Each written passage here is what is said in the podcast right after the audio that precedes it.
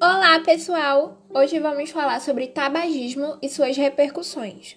O uso de cigarros eletrônicos, mais conhecidos como vape, é uma prática que está em ascensão. Segundo o relatório da Covitel, comprova-se que pelo menos um a cada cinco jovens de 18 a 24 anos usa cigarros eletrônicos no Brasil.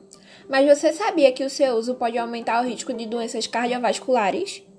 Pois é, o seu uso pode estar associado à formação de placas de gordura nos vasos sanguíneos, aumento da pressão arterial e da frequência cardíaca, infarto do miocárdio e morte súbita cardíaca, além do favorecimento à formação de trombos patológicos. Mas calma, se você já faz uso de vape, o SUS por meio do CAPS pode oferecer atendimento, orientações e suporte necessários. Não se deixe enganar pelas novidades. Se liga! Esperamos que tenham gostado. Até mais!